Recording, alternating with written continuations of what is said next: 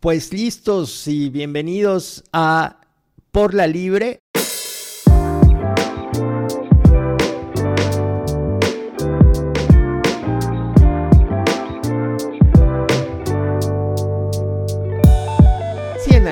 Momento este podcast deja de estar hecho por humanos, porque hoy vamos a platicar de dos tipos de robot. Eh, que operan en el mundo de la creación de contenido a su disposición y en el mundo que nos ocupa, que es el del acceso y eh, a los que llamaremos los bots del copyright. Eh, no es una noticia nueva, pero quizá ustedes no conozcan la historia. Y la historia se origina en el tema del plagio. Si hay algo que pone muy nerviosos a los propietarios de copyright, a los propietarios de licencias y derechos, es el plagio. El plagio es la gran amenaza, no solamente la piratería, que no es propiamente plagio, sino el plagio, el, tomar un contenido ajeno y hacerlo pasar por propio. Este problema empezó a eh, tener mucha presencia en el mundo académico, por supuesto, y empezó a ser eh, a asustar, a espantar, sobre todo a ese ámbito de la creación académica, de la creación eh, de, contenido científico y universitario, etcétera, que tiene que ver con comercialización de contenidos. El Sevier y las demás eh, empresas que lucran con el contenido desarrollado por científicos empezaron a ver el plagio como una amenaza muy importante y comenzó ahí el desarrollo de software que todas las universidades del mundo han comprado encargado de, detectar plagio. La idea es que cada trabajo que entregue un alumno o cada artículo que someta a publicación un académico pase por este software para que el software determine si alguna frase, algún párrafo o alguna parte del contenido había aparecido antes en otro lugar. Y se da una posible paradoja en esto, porque primero hay una extensión, y toquemos antes ese tema, hay una extensión de este software que comienza a trabajar y recuerdo mucho inicialmente YouTube, ¿no? Con la posibilidad de detección del uso no autorizado de determinadas producciones eh, audiovisuales o musicales, todo esto basado en, la idea del aprendizaje de máquinas y la inteligencia artificial, digamos como un genérico, eh, para detectar y bajar o mandar notificaciones. Y el paso que da en los dos últimos años es el paso pues a un negocio de abogados. Es decir, al que colabora este, esta manera de hacer justicia en Estados Unidos basado en los acuerdos antes de ir a la corte, que, que ha sido sumamente rentable. Es decir, yo te mando a ti, inocente palomita, que usaste una foto en tu blog, un aviso de que estás violando la propiedad, pero que con un módico pago, pues te libras de una acción judicial. Cosa que siempre hay que tomar en serio, y esto es un consejo que dan todos los blogs que consultamos. A la hora de que te llegue una de esas cartas, hay que tomarla en serio, porque pueden proceder. Eh, y, obviamente se da, se desata una discusión sobre lo, posible, el abuso de este sistema, y las barreras que impone al acceso y a la, libre eh, transmisión de conocimiento y de información, ¿no? aunque hay historias, claro, de fotógrafos que, sus fotos terminan en portadas de una revista, pero nunca les pagaron nada. Pero no es un, como siempre en este tema y en este momento de la tecnología, un asunto fácil, Carlos. No es fácil porque eh, eh, hay un montón de factores eh, que intervienen en el asunto.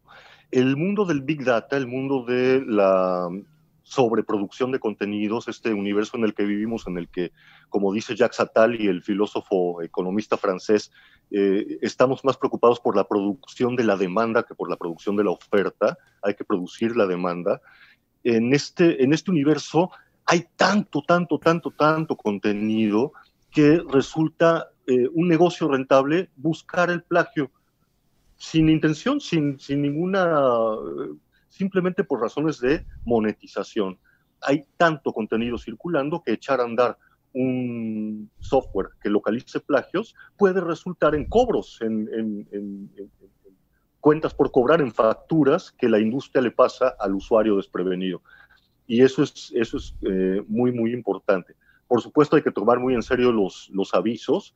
Las banderitas rojas de YouTube cuando subes algo, pero el absurdo al que puede llevar esta situación recae incluso en la posibilidad de autodemandarte, es decir, de que el software considere un uso que tú haces de un contenido que ha sido tuyo originalmente, lo considere un plagio, tú te estás autoplagiando a ti mismo y entonces el software va a buscar que tú te demandes a ti mismo y te pagues a ti mismo la demanda, ¿no? Sí, me parece que eso ya ocurrió, este, ya, ya ocurrió entre todo lo que, lo que este, esta búsqueda random, ¿no? De oportunidades de cobrar eh, basado en la posible amenaza de un juicio. Hay una anécdota eh, por ahí entre los artículos que hemos leído para comentar esos asuntos de la Universidad de Nueva York, la Escuela de Derecho de la Universidad de Nueva York, que realizó una conferencia que después fue eh, videograbada y subida a YouTube eh, sobre abogados que analizaban este problema. Y entonces utilizaban ejemplos de material que pudo haber sido plagiado, utilizado indebidamente y que después fue detectado por el software, al subir esta conferencia que analizaba el problema a YouTube, fue detectado por el software. Y entonces eh, se, demandó a la Universidad de Nueva York por utilizar de manera no legal contenidos y la universidad decía, pero el, uso que estamos haciendo de este contenido es, eh, es justo, es legal, es eh, fair use, le dicen en, inglés, porque estamos analizando, estamos utilizando el contenido para analizar el problema y encontrar una solución. Pues no hay manera, la demanda continuó y eh, la Universidad de Nueva York tenía una de dos alternativas, o apelar la decisión de YouTube o retirar el video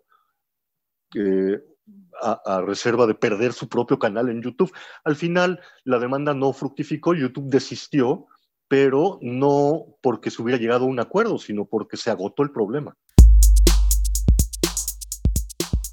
Y en el horizonte, y la paradoja a la que me refería hace un momento, es además de que, de que termine un, eh, generador de contenido demandándose a sí mismo eh, por, por, este efecto, es que un robot demande a otro robot. Y eso, eso que suena a ciencia ficción es posible. ¿Por qué? Porque estamos entrando también en la era de los robots que generan contenido. Un cálculo para que ustedes vean qué tan cerca, qué tan lejos estamos y si esto es como una historia eh, de fantasmas o es una realidad. El año pasado el Washington Post publicó 850 historias 850 historias en un año que fueron generadas por su tecnología de storytelling automatizado. Claro, en algunos géneros, y les voy a poner una nota sobre el clima, tiene una estructura tan rígida que no es nada raro que un robot la pueda generar. Igual que eh, poniendo la información adecuada puede generar una nota de, los, de cómo amaneció los índices financieros, ¿no? Estos generalmente son prácticamente machotes. Claro, no quiero decir que puedan escribir un artículo de opinión, pero muchísimo contenido que estamos leyendo hoy fue generado de manera automatizada. Eh, de modo que si McLuhan dijo, ¿no? El medio es el mensaje, hoy el medio es el autor. Un tema absolutamente siglo XXI, es, es una de las características que convierten precisamente a McLuhan con su idea del medio como mensaje o el mensaje como medio en un asunto del siglo XX. Ya fue, ya no, no puede funcionar así. La creación automatizada de contenidos tiene además ventajas. Por ejemplo, en un mundo en el que cada vez es más ominosa la amenaza que representan las noticias falsas, las fake news, los artículos escritos por bots sobre Big Data no contendrían fake news, serían eh, artículos eh, a prueba de noticias falsas, ¿no? Y eso es una ventaja. La pregunta es, ¿quién se queda con el derecho de autor de estos problemas? ¿Quién va a manejar esos derechos? ¿Quién monetiza? ¿Quién gana con todo esto, no? Y, y nos acercamos a bordes borgianos, porque sería el autor del autor, el que escribió el, algoritmo, ¿no? Aquel que escribió al autor eh, podría hacerse de los derechos de lo que el autor produzca. El escenario incluye algunas anécdotas como, como un concurso literario en Japón, a cuya final, eh, eh, ante, el jurado, ante un jurado ignorante de, de, la manera en que se escribió, eligió entre las novelas finalistas una novela escrita por un robot cuyo título es Cuando una novela sea escrita por un robot.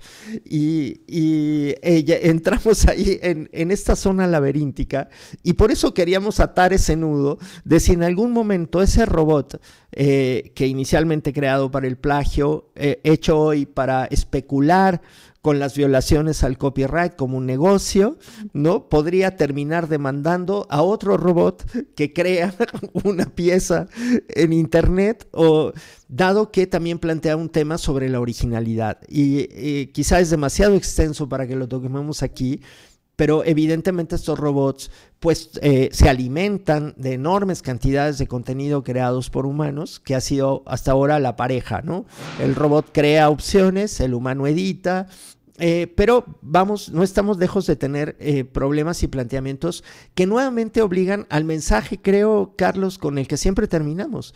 Es muy necesario regresar, dinamizar la discusión sobre el copyright y sobre el acceso en un entorno de derechos al que se añade un entorno ético.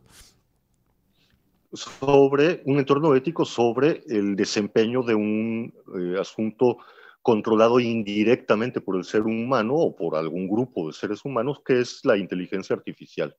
Ahí hay otra reflexión que también escapa un poco al tema de hoy, pero que la dejamos como eh, pues incentivo para el pensamiento, para la reflexión, que sería eh, dónde queda la resistencia, es decir, cómo, cómo vamos a poder resistir estas tendencias que parecen eh, abrumadoras pues probablemente queda en las hablas no dirimidas por una sintaxis establecida, ¿no? El habla de la calle, el habla del barrio, el habla de los grupos que se esconden del poder, el habla de los jóvenes en, en pandillas, etcétera, las jóvenes y los jóvenes. Ahí es probable que la ruptura de la sintaxis establecida del lenguaje genere opciones para escapar a la inteligencia artificial de alguna manera. ¿no? Es el, es el momento de la poesía, Carlos. Retar al lenguaje, descomponerlo, eh, revolverlo y experimentarlo y llevarlo más allá del alcance de las máquinas, que por cierto también podrían perfectamente, dado que son reglas sumamente codificadas, escribir cosas como sonetos o décimas espinelas. Jorge Drexler la lleva a una aplicación que se llama N, que genera n décimas, ¿no? Este, y hoy eh, se conoce eso ya como, como una práctica, iba a decir un género, pero eh, no estoy seguro, que se llama la poesía generativa, ¿no? que es poesía asistida por, por la eh, lo, aleatorio, por, por, este, por las recombinaciones algorítmicas. Y bueno, como verán, este, hoy sí los laberintos estuvieron buenos. Por lo pronto, estos dos seres humanos han generado estos 10 minutos de contenido con ideas más o menos originales que esperemos no sean perseguidas. Pero lo que sí, persíganos, pero con comentarios. Eh, estamos en Facebook, estamos en Instagram y nos encantaría poder leer sus dudas, sus eh, contraopiniones, eh, sus puntos de vista y sus sugerencias de temas. Extrañamos un poquito de diálogo eh, y ojalá se pueda dar.